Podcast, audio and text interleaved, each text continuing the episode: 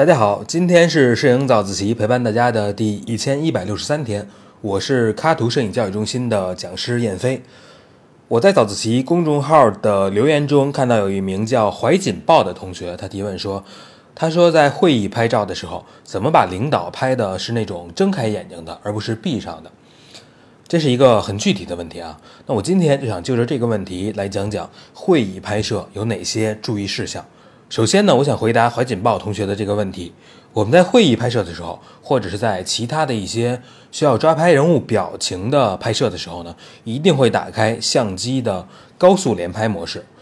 我们的相机一般至少都有四张每秒的连拍速度，它能够增大你拍到好照片的概率，能够帮你捕捉到你想要捕捉的瞬间。但是这个问题呢，还没有这么简单啊，它还涉及到一个拍摄时机的问题。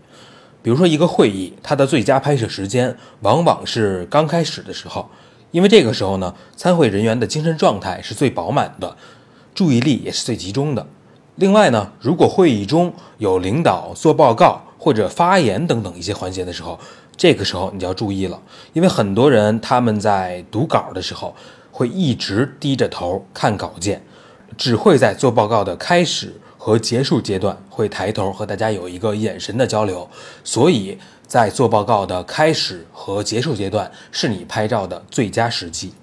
第二点呢，是拍照的时候，无论是在会议中拍照还是合影，当有多个人物出现在画面中的时候呢，如果你是在给一个企业或者事业单位拍照，一般呢会把领导放在 C 位，也就是中间的位置，它意味着这个人是最重要的。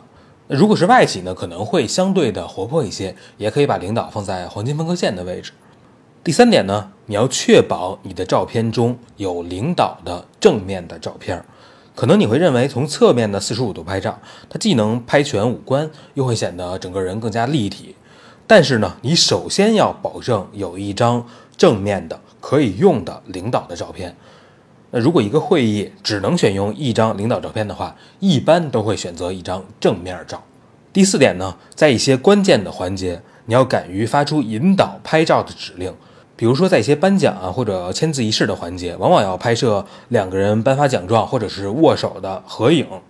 那大部分领导呢，其实是知道在这个瞬间停留的时间久一点，以留给摄影师足够的拍摄时间。但是呢，也不排除有一些领导，比如说他可能会。呃，经验欠缺呀，或者是你恰好就没有抓住这个瞬间，那这个时候怎么办呢？你一定要敢于第一时间发出引导的指令。当然了，你可以说的不那么僵硬，比如你可以说，哎，那我们再来多拍两张照片，是吧？这个时候领导一定会很配合你提出的要求的。第五点呢，是在会议结束后，往往会安排合影的环节。一些重要的会议呢，可能还会不只有一名摄影师，在合影的时候也有一个注意事项，就是。无论会场有多少个摄影师，一定只能有一个摄影师指挥大家发出指令。我曾经就犯过这样的错误。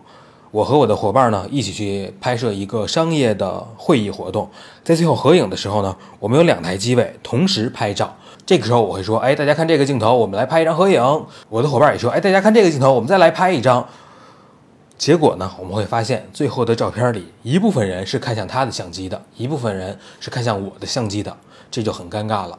最后呢，我们拍摄的会议室往往会比较昏暗，这个时候别忘了提高你相机的感光度，以确保你的快门速度。当然了，你也可以使用闪光灯对人物进行补光。